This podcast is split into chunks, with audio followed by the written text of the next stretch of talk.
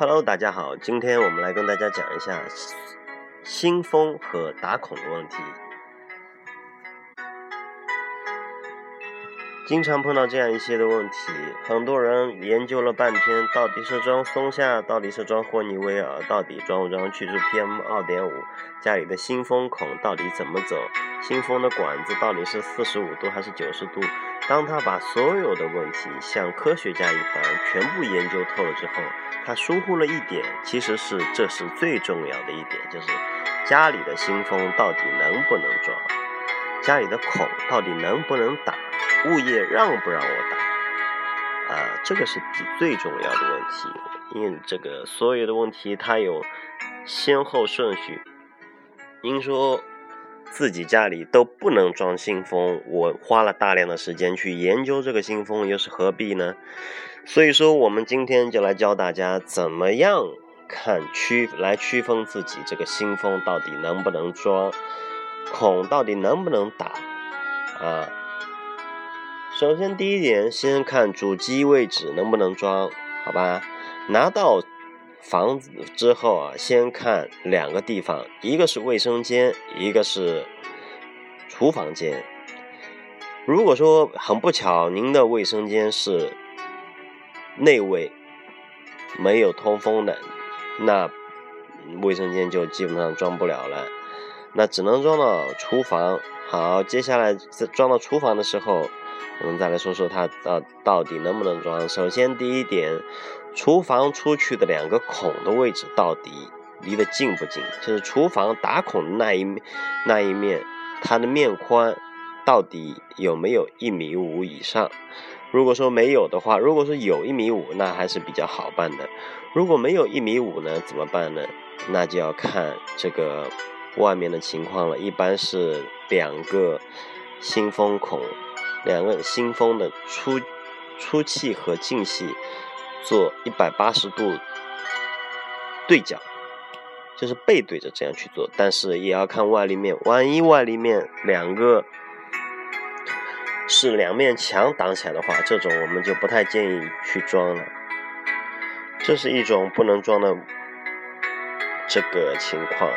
另外一种，那有些人说我家里的这个厨房。非常好，那间距是比较宽的，卫生间也是这样，间距也是比较宽的，上面的位置也比较能放。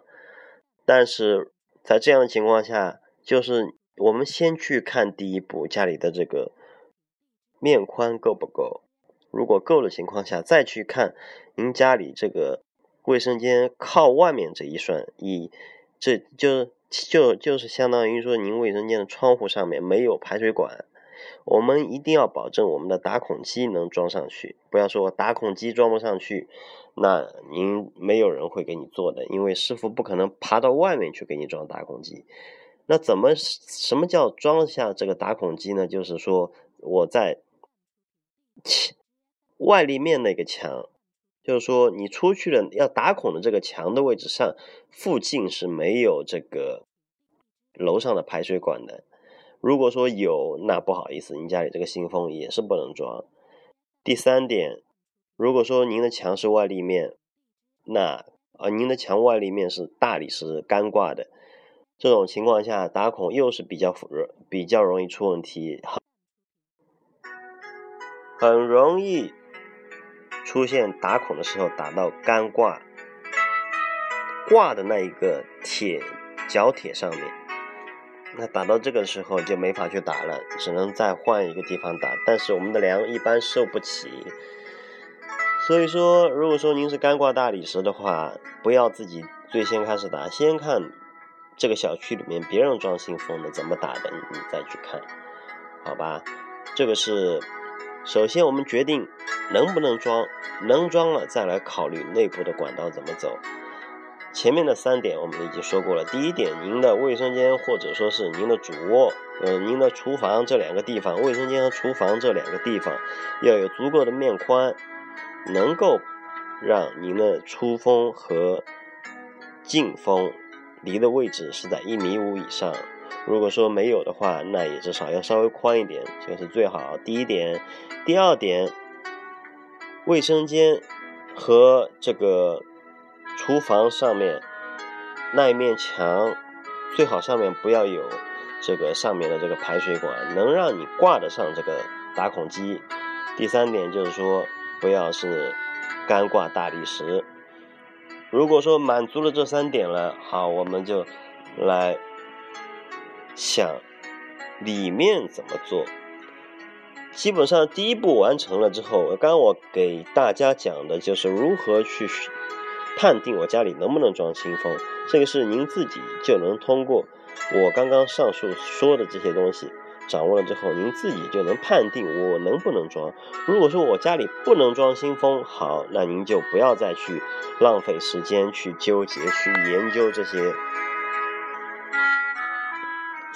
去研究这些东西，呃。因为时间都是比较宝贵的，我前期的广播里面都说过，大家都不要浪费太多的时间在前期的这些没用的研究上面。如果说家里装不了新风，好，那我们就不去研究它了。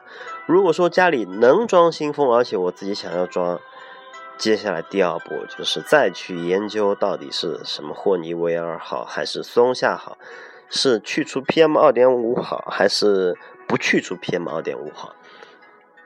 当您全部选完机型之后，选机型的时候，我在前几期的广播里面也讲过，无非就是一个噪声，一个这个面板的美观程度，还有一个是否大牌。呃，如果说您比较感兴趣的话，您可以翻之前的我们讲的这个广播里面，这里就不多讲了。这里主要讲安装这一块。那我们已经确定能机型选好了，确定能装了，我们这个时候让经销商来做的时候呢，有几个问题，首先是。空调和这个新风，还有水电都需要在这个梁上打孔。这个时候打孔就很麻烦，到底是谁先打？这里面我们我跟大家说一下，如果说您家里是装新风的，那么一我们一定建议是暖通先做，先去做中央空调和新风，做完之后再去做水电。如果说我家里就是一个卡机，或者说我家里就是一个中央空调，那在水电和中央空调进场的时候，也能勉强考虑一下，说我们让水电先做，中央空调后做。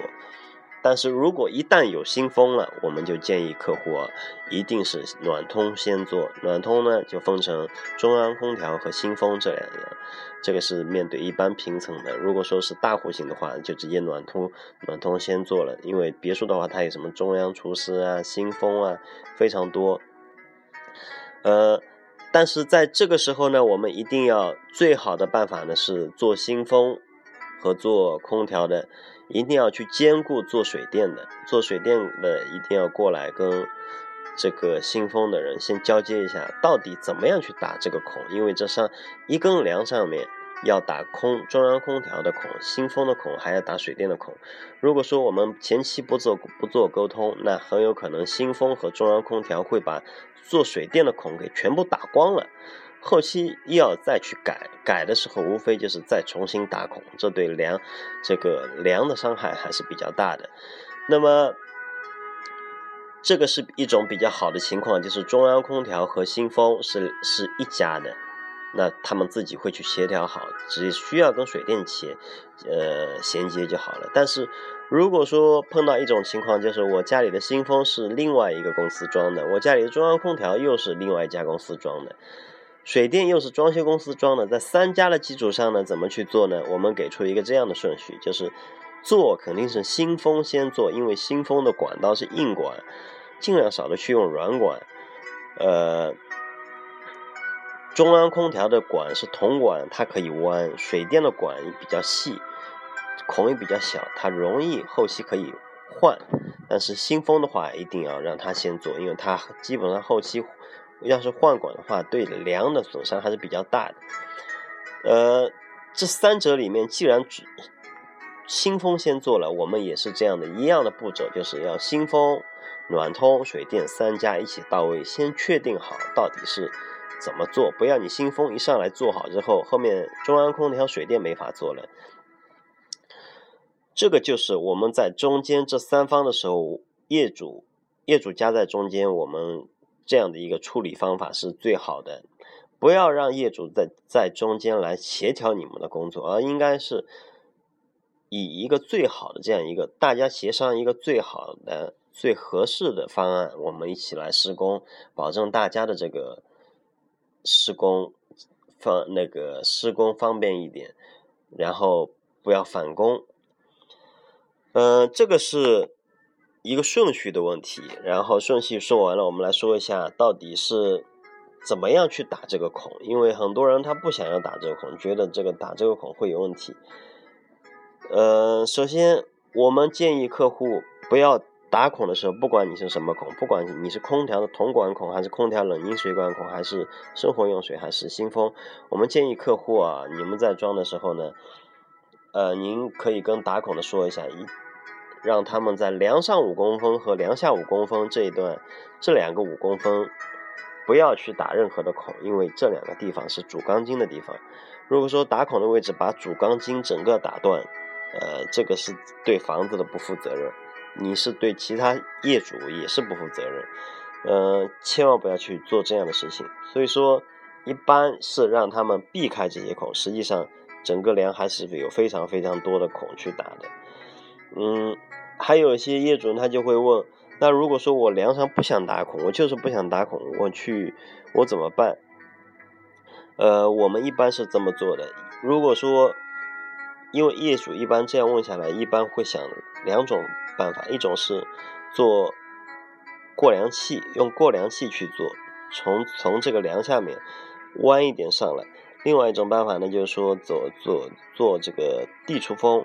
我们先说过凉器啊，过凉器呢，它。